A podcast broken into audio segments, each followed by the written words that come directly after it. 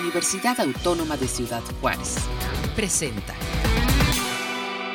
Amigos, ¿cómo están? Bienvenidos. Qué bueno que se enlazan con nosotros aquí desde la Universidad Autónoma de Ciudad Juárez, donde eh, el día de hoy pues vamos a hablar sobre algunas investigaciones, algunos estudios que desde la perspectiva global se están trabajando desde el área de la epidemiología para precisamente pues eh, comprender un poco más eh, estos patrones de transmisión, esta, este esquema en el que vivimos hoy todavía en el mundo de la pandemia de la COVID-19 y pues quiero darle la bienvenida a quienes nos acompañan para hablar sobre, sobre esto. Le doy la bienvenida ya en estos momentos a la doctora Beatriz Díaz. Ella es eh, la coordinadora general de investigación y posgrado de la UACJ, la cual pues le doy la bienvenida y le agradecemos mucho este compartir. Doctora, ¿cómo está? Bienvenida. Muchísimas gracias por la invitación, Armando, y muy bien por estar aquí con ustedes. Muchas gracias, muchas gracias por acompañarnos. Y también nos acompaña el doctor Gerardo de Cosío. Eh, él es eh, profesor en la Universidad de Texas en El Paso y le damos la bienvenida eh, para platicar sobre estos temas. Bienvenido, doctor. Gracias por aceptar acompañarnos. Muchas gracias. Es un gusto estar con ustedes. Gracias. Y eh, me gustaría, antes de comenzar, nada más darles un panorama muy sencillo de eh, lo que representa tener precisamente tanto a la doctora Beatriz como al doctor eh, Cosío, la doctora Beatriz Díaz.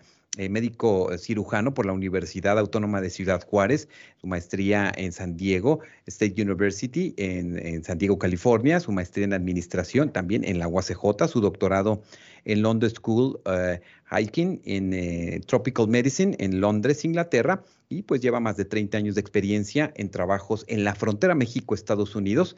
Eh, eh, actualmente, como lo comentamos, es la coordinadora general de investigación y posgrado de la universidad y pues es miembro de la Comisión Binacional de la Salud Frontera México-Estados Unidos de América desde hace 11 años. El doctor Gerardo de Cosío se unió a la Facultad de Ciencias de la Salud de la Universidad de Texas en El Paso en mayo del 2017 como afiliado en Salud Global. Eh, desde 2018 a 2021 se desempeñó como representante interino de la Organización Mundial de la Salud y la Organización Panamericana de la Salud en Chile y Venezuela. El doctor Cosío también trabajó con OPS YOMS desde febrero de 2003 hasta septiembre de 2017 en varios cargos de alto nivel en, países de la región y mundial como jefe de la Unidad de Información y Análisis de Salud de la OPS OMS, representante también de la OPS OMS en Belice, asesor regional en epidemiología de enfermedades crónicas en América Latina y el Caribe. Eh, también eh, coordinó el área de planificación y desempeño, monitoreo y evaluación y asesoría y control en la prevención de enfermedades en Jamaica y El Salvador por decir algunas de las actividades profesionales que han desempeñado nuestros dos invitados. Y les quiero agradecer mucho, doctora Beatriz. Habíamos esperado un poco para poderla tener aquí junto con el eh, doctor Cosío y que habláramos sobre y comprendiéramos un poco este tema que nos tiene pues al mundo eh, ya un poco más adelantado, esperamos que de salida de esta pandemia, pero eh, es, es, interesante ver cómo ustedes como especialistas en salud, en salud eh, pública, en estos temas de epidemiología, se han estado uniendo para trabajar y analizar cómo se ha comportado la pandemia. Me gustaría que primero nos reflexionara un poco sobre esto, cómo se da esta posibilidad de, de, irle, irle entendiendo, ¿no? cómo se ha movido específicamente la pandemia de COVID-19, doctora. Bueno, yo creo que lo primero que tenemos que entender aquí es que es una enfermedad nueva. Y en muchas ocasiones la gente no ha entendido eso. Quisiera que tuviéramos los conocimientos, que tomáramos decisiones, que se hicieran diagnósticos, que se dieran tratamiento y supiéramos las consecuencias, pero todavía eso estamos aprendiendo, ¿no? Ah, lo que vimos es que es una enfermedad nueva que ha producido bastante daño no, a nivel salud y que se va adaptando y cambiando de acuerdo a los países. Entonces eso fue parte de lo que nos hizo tomar la decisión de hacer bastantes búsquedas bibliográficas y generamos algunos trabajos. Y creo que nuestra primera uh, cuestionamiento fue cuando empezó el año antepasado, a finales del 20, del 20, cuando todo el mundo se asustó con la mutación que le llamaban de Inglaterra. Ahí fue cuando empezamos a hacer nuestras búsquedas bibliográficas y empezamos a ver qué era lo que estaba sucediendo con todas estas mutaciones. Así es, y encontraron precisamente en este, en este trabajo, pues que esta nueva variante y, sus posibles efectos, porque todavía estábamos, precisamente, doctor Gerardo eh, de Cosío, se, buscaba pues eh, la cuestión de las, de las vacunas o las repercusiones de la forma en la que el mundo iba, eh, pues de alguna manera deteniendo, observamos el cierre de fronteras, observamos pues el tema de la sana distancia, de, de qué manera nos cuidamos para pues esparcir lo menos posible pues este, este este, virus, pero eh, ¿qué sucedió? ¿Qué, ¿Qué, observó en ese primer panorama?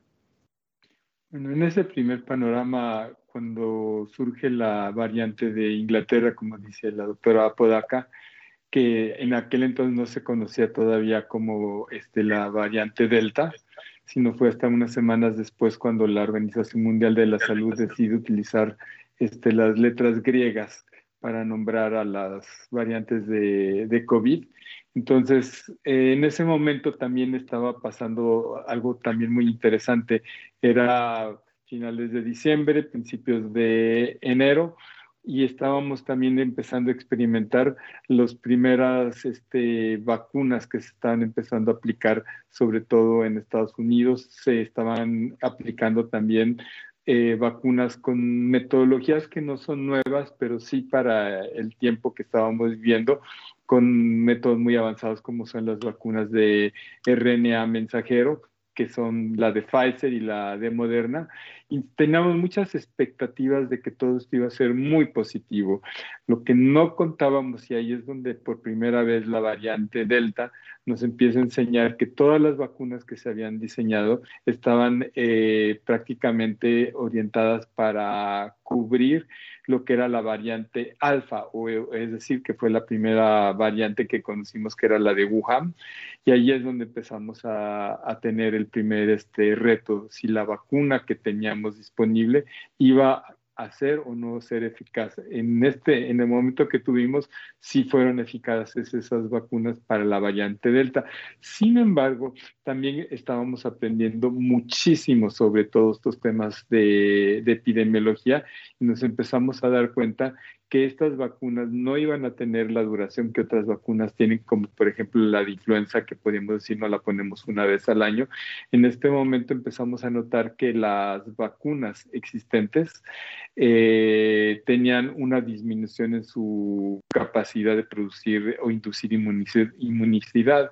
Y empezamos a notar que seis meses después habíamos que tener otro refuerzo. Entonces, esos son, estamos aprendiendo todos los días con sí. De hecho, de, de los eh, en Pfizer dicen que es imposible estar vacunando al mundo cada seis, cada seis, cada seis meses, ¿no? Y, en ese sentido, lo que ustedes fueron encontrando también, eh, eh, doctora Beatriz, era que era pues necesario realizar un ajuste a las vacunas para pues que fueran eficientes, ¿no? Y eficaces sobre todo. Y ahora lo observamos con las nuevas variantes que surgieron después de esto que ustedes estuvieron analizando.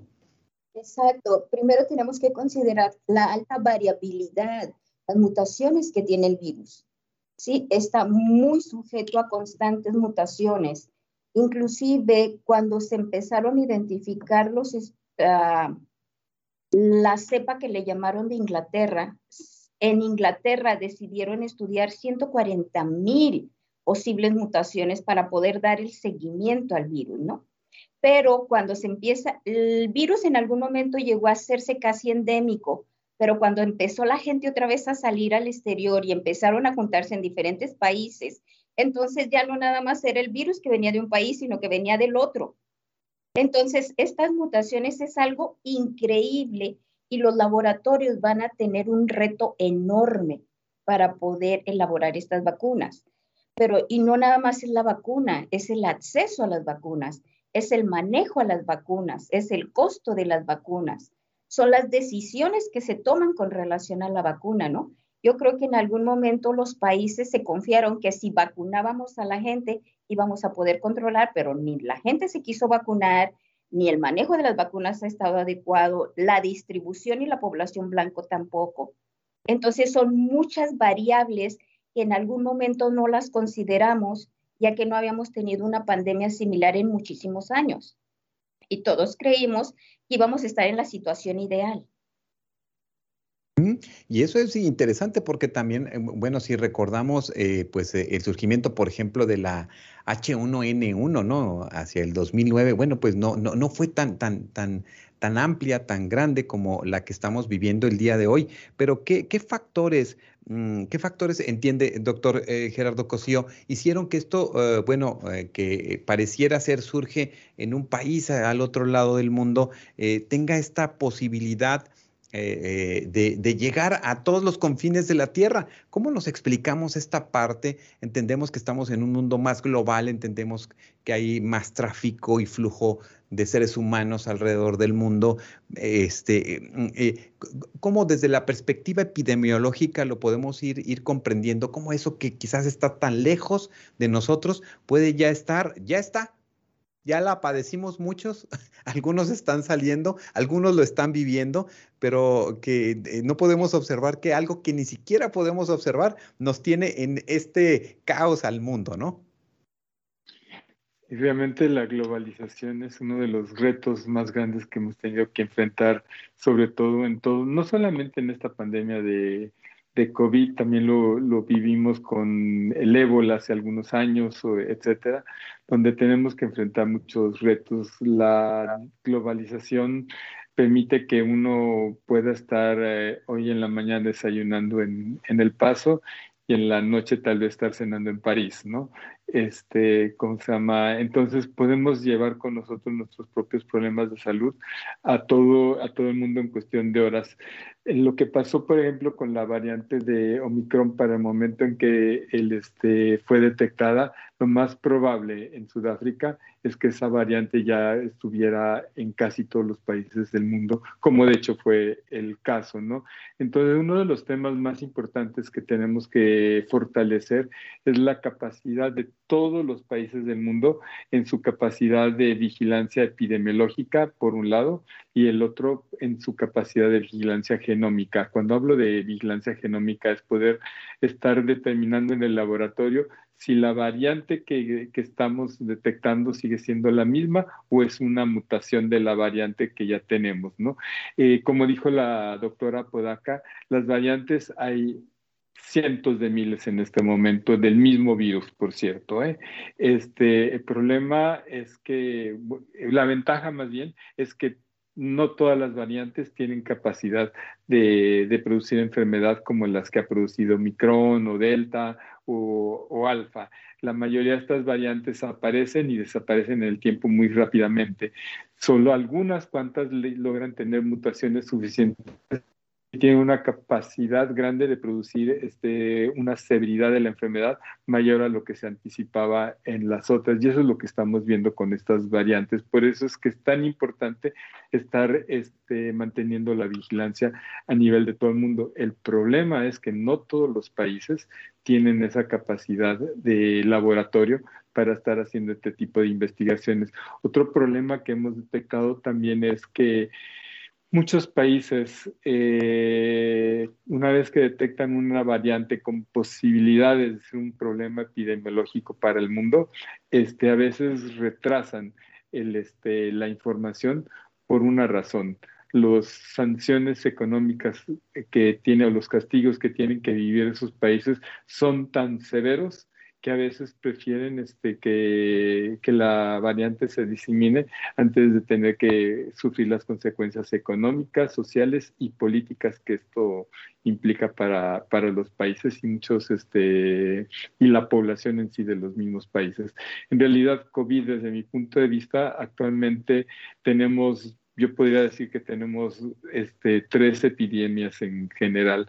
Una que es la epidemia de salud, que es la que todos conocemos, y tenemos también la pues llamarle de así, la epidemia de las consecuencias económicas que ha reproducido COVID en todas las poblaciones. La pobreza en el mundo se ha incrementado increíblemente. El Banco Mundial estima que hay más de 150 millones de nuevos pobres, eso sin contar los pobres que ya había en estos momentos. Este, en muchos países los problemas sociales que ha creado la, eh, eh, eh, esta enfermedad este, son tan graves que muchos gobiernos este, tienen miedo de poder caer o tienen que tomar medidas muy autoritarias para controlar a las poblaciones que en su momento.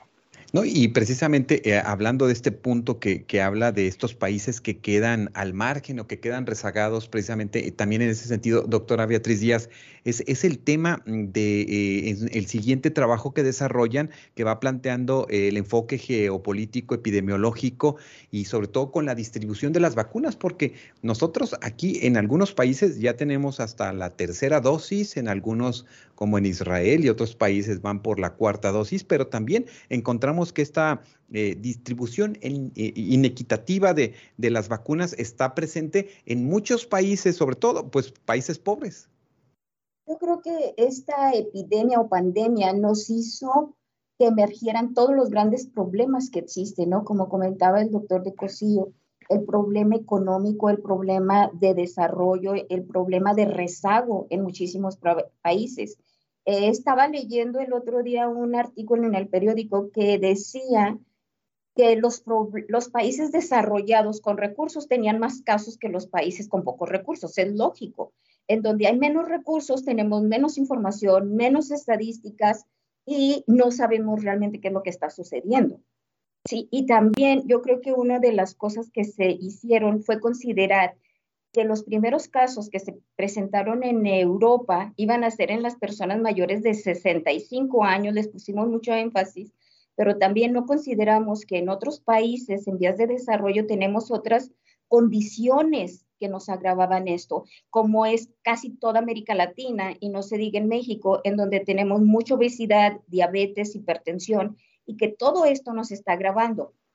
Entonces, no se consideraron cada una de las necesidades regionales y de los recursos que se tienen, ¿no? Sí es cierto que es muy triste ver cuando salen las noticias que en Estados Unidos se están tirando vacunas, cuando tenemos países en Asia y en África que no han alcanzado a cubrir ni el 5% de su población. Pero también en otros países tenemos el que muchas personas no se quieren vacunar por la desinformación que existe. Alguien me comentaba, es que no me lo voy a poner porque me va a alterar los genes. Le dije, espérate, para empezar, ¿cuántos años tienes? ¿Te va a alterar los genes? ¿Te vas a reproducir todavía o no? Es que nos van a hacer zombies. Pues si ya somos zombies al estar metidos todo el santo día y toda la noche en Facebook y en otras cosas, que no, que no desarrollemos las neuronas, pero todas esas personas que están desinformadas nos están produciendo un problema enorme. ¿sí? Porque a pesar de que estamos vacunados, las personas que no están vacunadas andan regando los bichos y ellas mismas tienen mayor riesgo de, de morirse.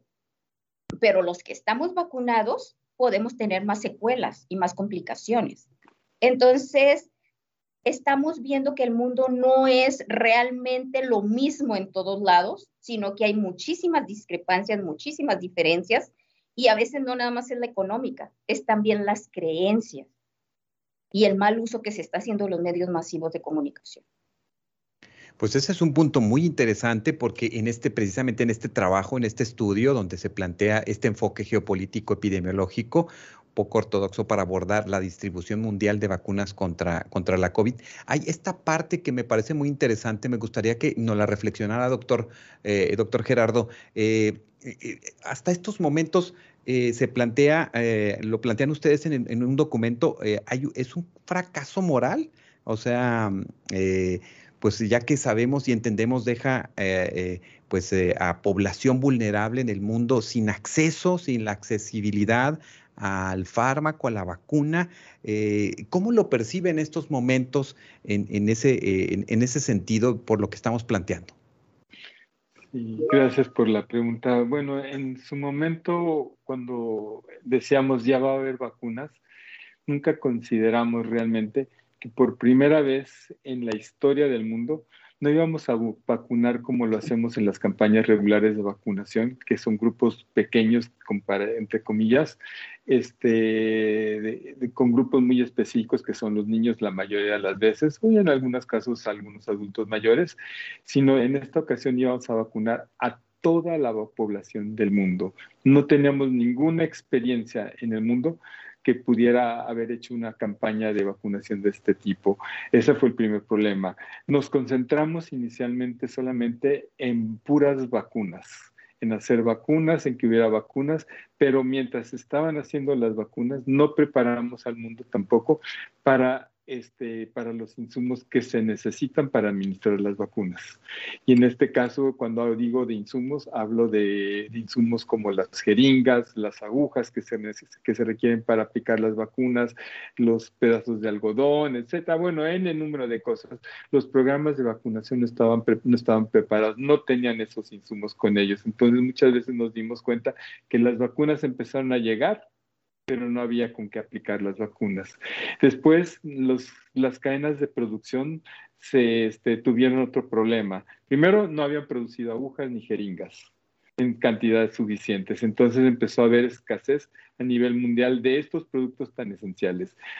Segundo, empezamos a ver que la cadena de distribución de todos los productos, incluyendo las vacunas, empezó a tener grandes este, interrupciones en su distribución debido a que no había este, forma de, de enviar todos estos productos, ya sea porque la gente estaba enferma porque los países cerraban sus fronteras, en fin, un número de, cosas que estaban pasando por ahí y eso estaba complicando.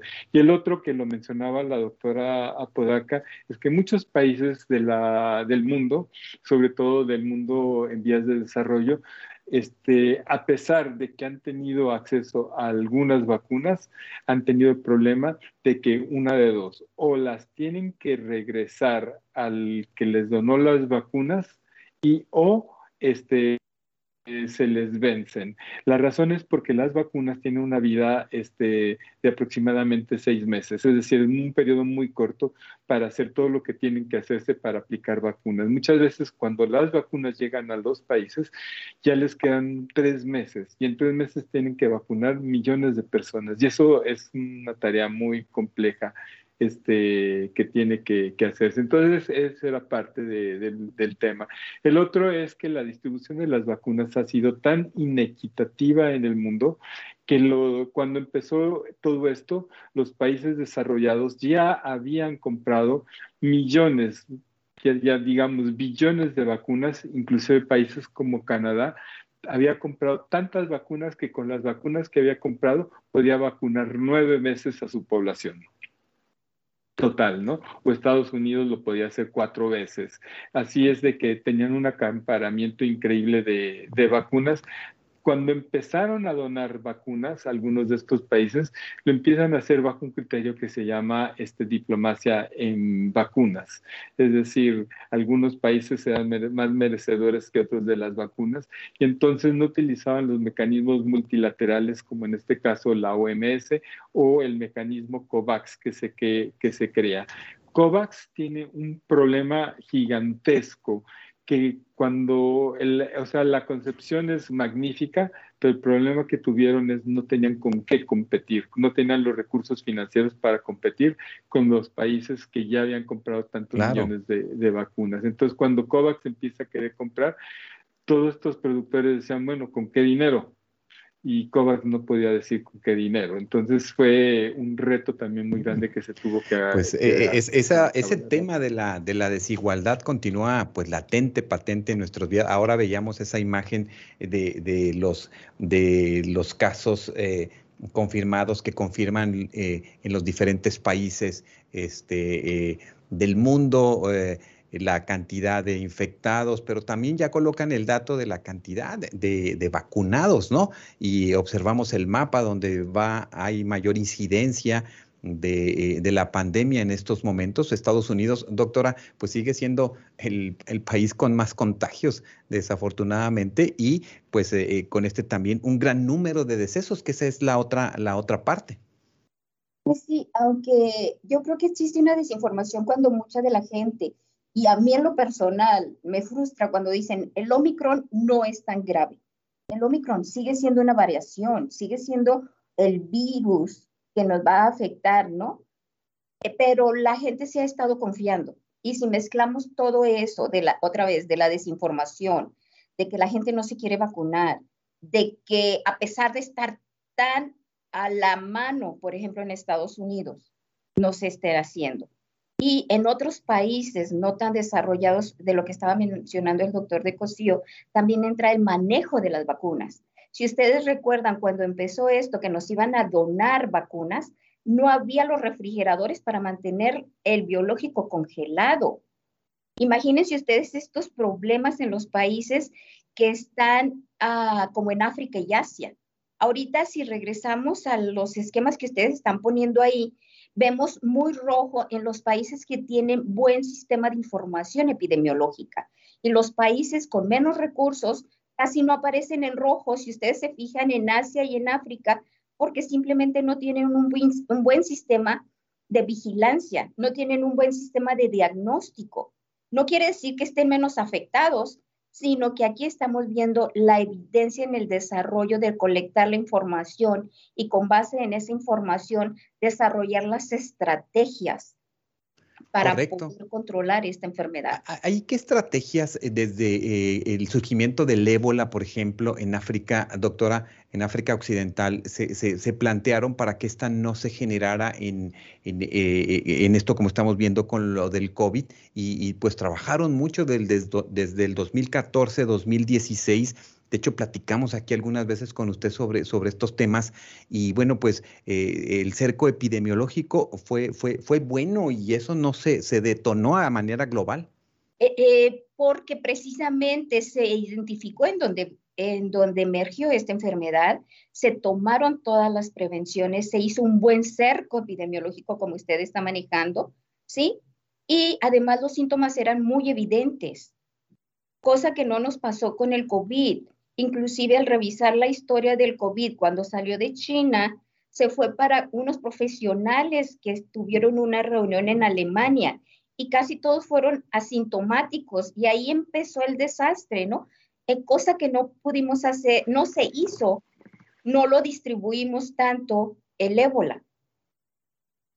Sí, yo creo que sí, son dos enfermedades infecciosas, dos enfermedades altamente transmisibles pero también tenemos que considerar todo su marco, toda la sintomatología, cuáles son los factores de riesgo que teníamos. Entonces, a pesar de ser eso, tiene muchas cosas en común, pero otras no tan en común, ¿no? Correcto. Y bueno, sí, adelante, doctor. No, si me permite añadir también el COVID eh, ha permitido, por desgracia, eh, hacer notar todas las debilidades de los sistemas de, salud en el mundo, ¿no? Que no estábamos preparados para abordar una, epidemia de este tipo y por eso es que hemos tenido que enfrentar estas situaciones tan dolorosas este, con servicios de salud que están insuficientes, con personal de salud que no estaban preparados para este, enfrentar a no sé, eh, casos, el manejo de casos tan complicados como era y que no sabíamos además cómo manejar estos casos en sus inicios, ¿no? Eh, el COVID no es una enfermedad que, que, es simplemente una enfermedad de los pulmones o respiratoria, sino es una enfermedad multisistémica y de ahí es que poco a poco también hemos empezado a descubrir que hay este, complicaciones de COVID que perduran meses y meses y meses y que no sé cómo decirlo en verdad, pero en inglés le dicen long COVID.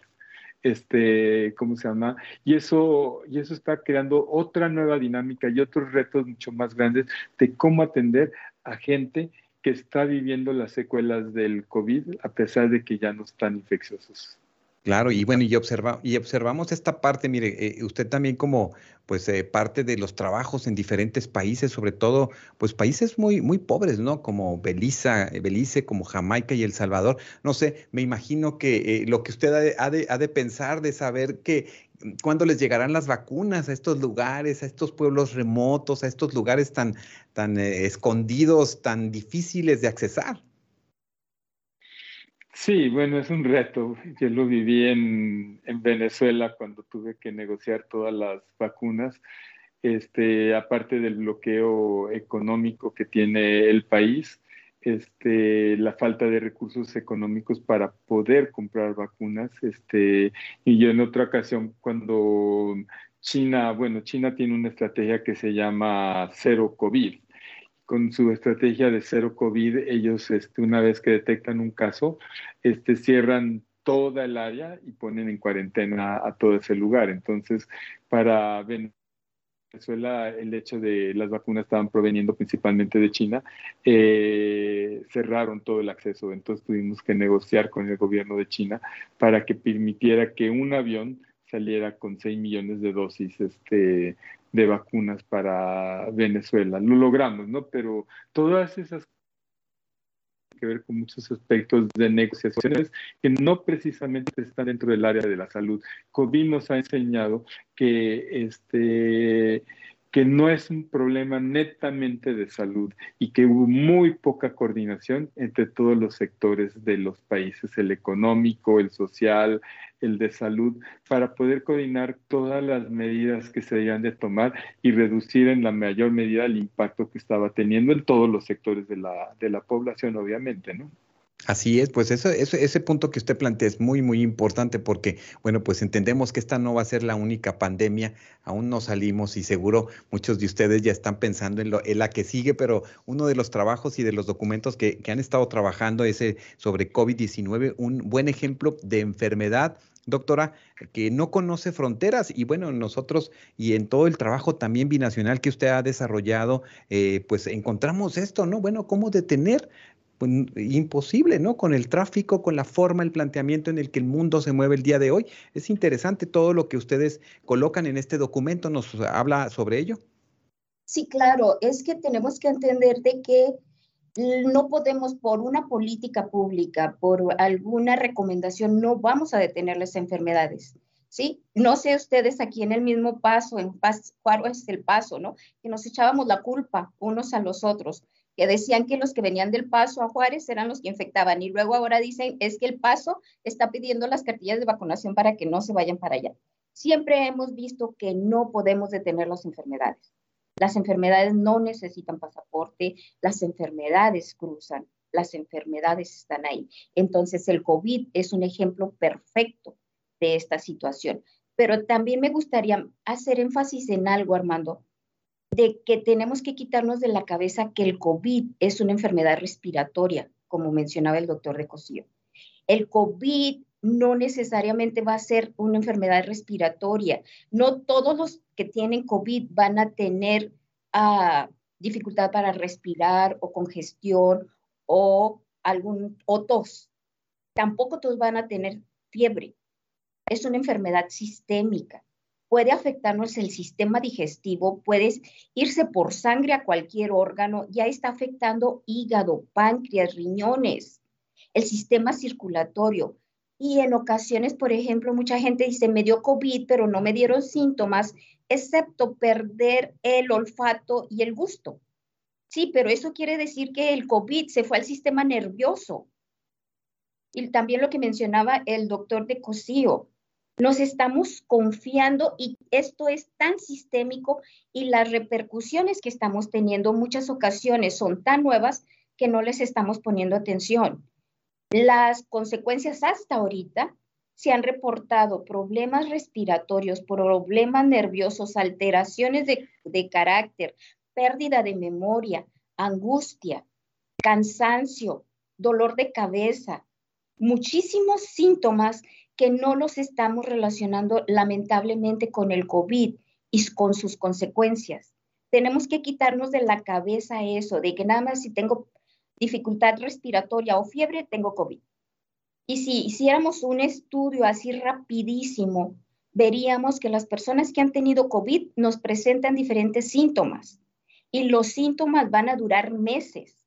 Y no es porque ellos quieren estar cansados o no es porque ellos tengan la, el dolor muscular, el que se sientan deprimidos, el que se sientan angustiados, el, la pérdida de memoria. Es algo que ya nos está afectando muchísimo. Todas pues esas cosas tenemos que enseñarle a la gente.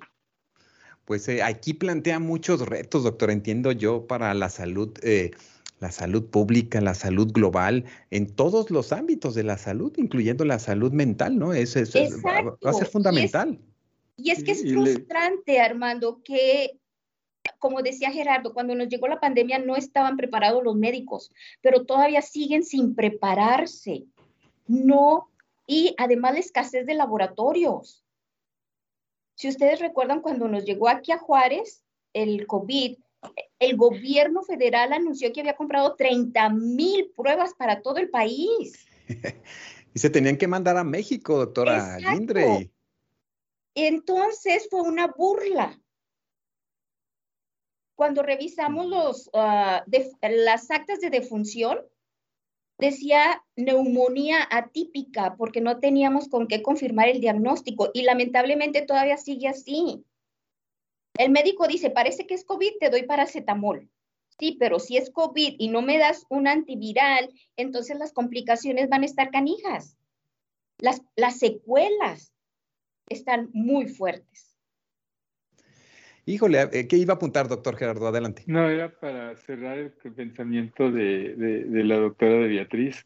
Es este otro de los efectos no, este, no intencionales del COVID fue el problema de todos los problemas de salud que la población tiene, que no son COVID, no son relacionados a COVID, esos problemas los dejamos de atender. Y por primera vez en, el, en muchos años vamos a tener que experimentar una disminución en la esperanza de vida, pero no 100% relacionada a COVID, sino por todas las muertes que, que, están ocurriendo de personas que tenían problemas cardiovasculares y no fueron atendidos, de cirugías que no se pudieron hacer.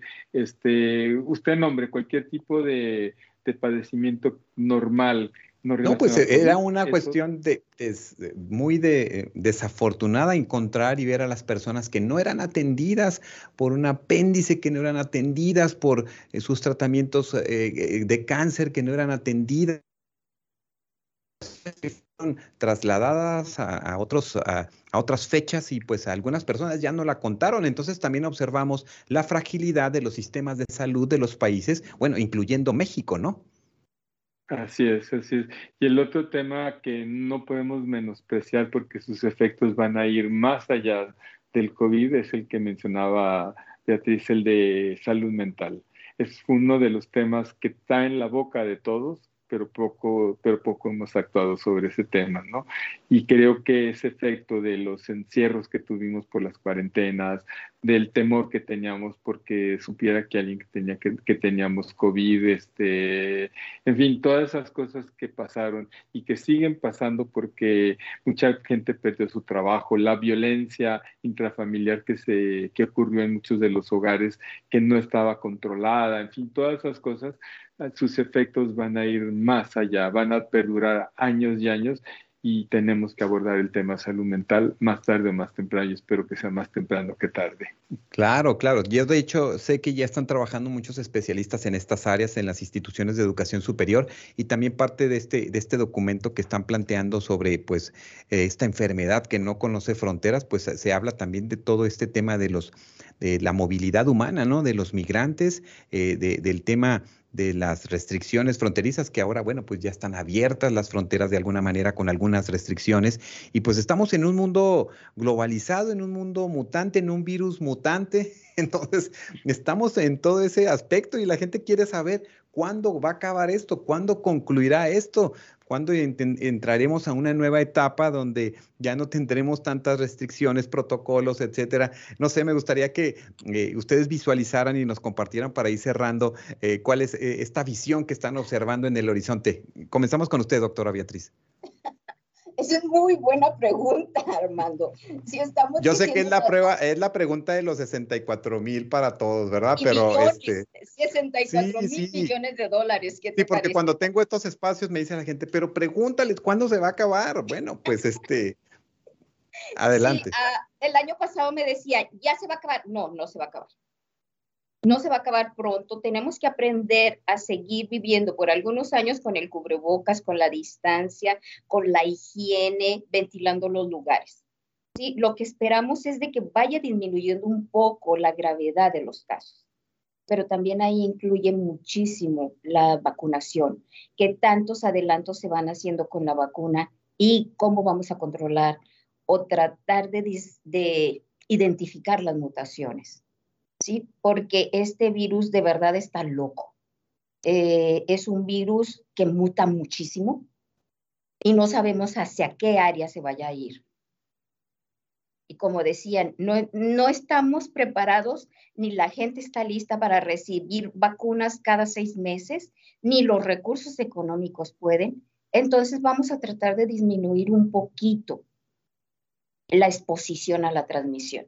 Pero para mí, no sé qué opine Gerardo, para mí que todavía vamos a estar en esto como un año y medio, dos años.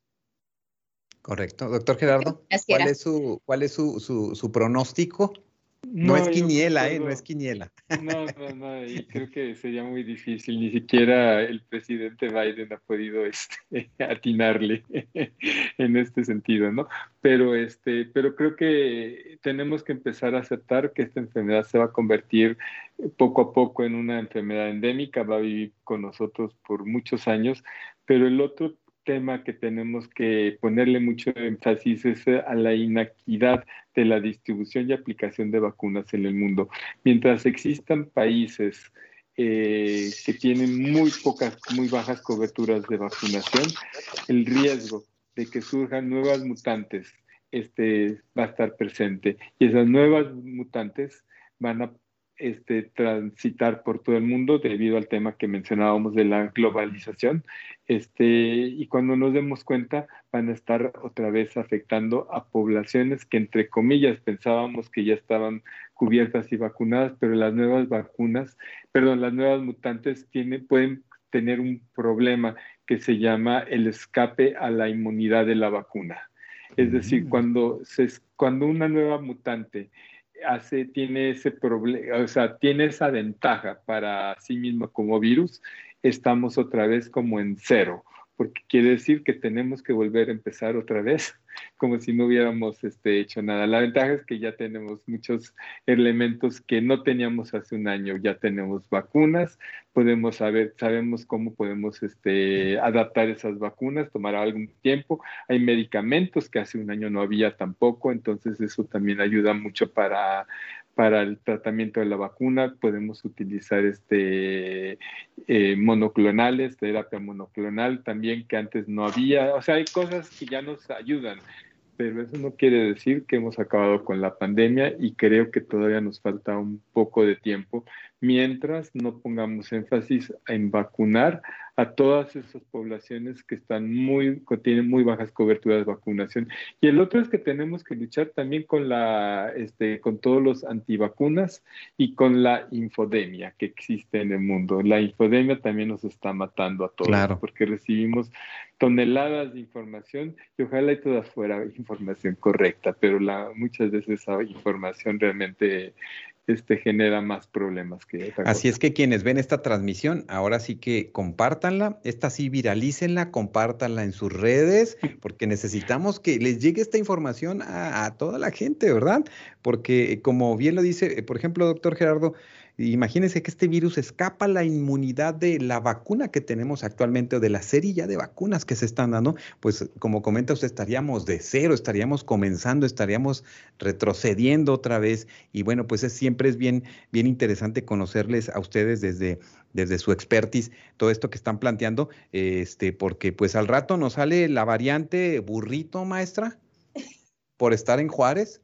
Y el hecho simplemente de que la gente se confía ahorita se está manejando de que ya está disminuyendo esta ola, ¿no?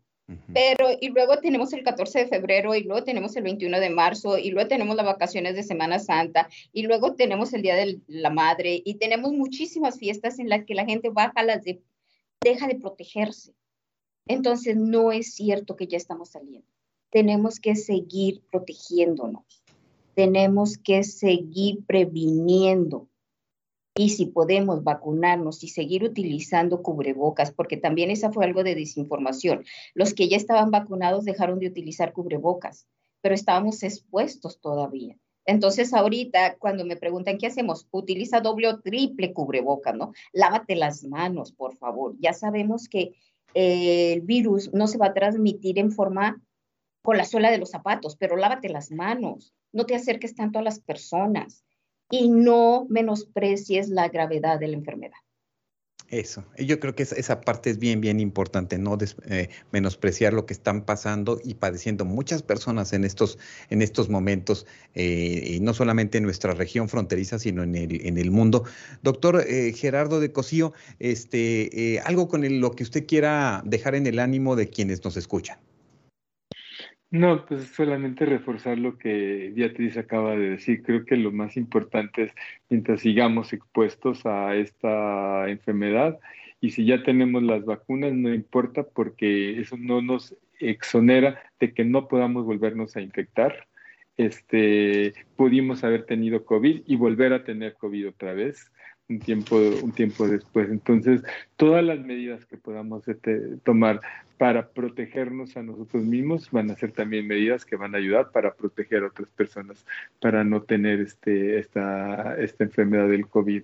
Y por desgracia, pues bueno, tenemos que esperar un poco de tiempo. Parece que la esta ola de Omicron empieza a ceder, pero ya surgió otra nueva variante, una subvariante nueva de Omicron, o sea, y tenemos dos, tres días que, que la estamos, que se, se, empezó a estudiar, pero no sabemos qué, va, qué efectos va a tener. Puede que no sea nada, ¿verdad? O puede que sea mucho más grave que la que tenemos, ¿no? Pero tal vez mm, mañana aparezca otra, otra mutante que sí sea de preocupación y tenemos que prevenirnos para otra posible epidemia que es la que se empieza a hablar con más eh, frecuencia la del H5N1, que es la de influenza, el aviar, ¿no? Que es la que todo el mundo le tiene pavor. Este, pero la verdad es que COVID nos ha enseñado mucho y ojalá y esta respuesta de lo que hemos aprendido en COVID, de que nuestros servicios de salud y nuestros este, modelos de comunicación entre todos los diferentes sectores que tienen que funcionar para el manejo de una pandemia de esta magnitud no estaban este, dando la respuesta que se requería. Y si aprendimos esta lección, creo que nos irá mejor en la próxima pandemia. Así es, reforzar todo esto que nos está enseñando este tiempo en el que nos tocó vivir y bueno, pues eh, seguro nosotros estamos muy, pues ya muy agradecidos de que nos hayan acompañado, doctora Beatriz Díaz, eh, doctor Gerardo de Cosío. Muchas gracias por venirnos a compartir estos trabajos de investigación que están realizando en conjunto con otros investigadores y, pues eh, no me gustaría decirles que hasta luego, me gustaría decirles más bien hasta luego y encontrarnos en otro momento para seguir charlando y seguir observando cómo desde la perspectiva epidemiológica va avanzando, va disminuyendo y quizás, ¿por qué no? Ya decir de, eh, con toda certeza que esta, esto que estamos viviendo ya es endémico y ya, ya está, estamos ahora sí que del otro lado de esta situación que vivimos. Entonces nos veremos como en cuatro años, Armando. No, no, pues ya el doctor dijo que la H5N1 y luego las variantes, me decía alguien, oye, ¿no tendremos ya la, variante, la variante burrito, la variante taco? Pues yo creo que ya está aquí, ¿no? Desde hace mucho. es, es que tenemos que ver todo esto de las enfermedades que se producen en los animales y que se transmiten del animal al hombre. Ahí es donde está el problema. Y muchas veces las minimizamos. De hecho, por ejemplo, el hecho de que estemos utilizando cantidades gigantescas de antibióticos entre los animales para que sean, entre comillas, animales saludables, lo que también está produciéndose es que se está creando resistencia a esos antibióticos y esas nuevas bacterias que se están convirtiendo resistentes están generando el, el ambiente perfecto para que surja la próxima pandemia por ahí. Espero que me equivoque, a la gente, por favor. Espero que me equivoque, por cierto. no, maestra, ya, maestra, ya no queremos ni toser ni estornudar en público, pero bueno, hay que hacerlo con mucho cuidado, utilizando el codo interno y hacerlo con, con tranquilidad y, sin mucho escándalo. las manos que utilizar el gel. Mucha gente se volvió adicto al gel. Es mejor lavarse las manos con agua y jabón. Correcto, porque rompe más, más rápido el virus. Con, Correcto. Pues muchas gracias, les agradezco mucho este compartir y bueno, pues saber que este, eh, están trabajando y siguen trabajando haciendo análisis epidemiológico de lo que está, se está viviendo eh, pues en el mundo y bueno, pues sobre todo ustedes aquí con, en nuestra región fronteriza que nos estén acercando esta información. Muchas gracias, doctora Beatriz Díaz. Muchas gracias. Muchas gracias. Muchas gracias, doctor Gerardo de Cosío. Gracias. Hasta, luego. Hasta luego. Con esto concluimos esta transmisión desde UACJ Radio. Muchas gracias a todo el equipo de transmisión y hasta nuestro próximo encuentro.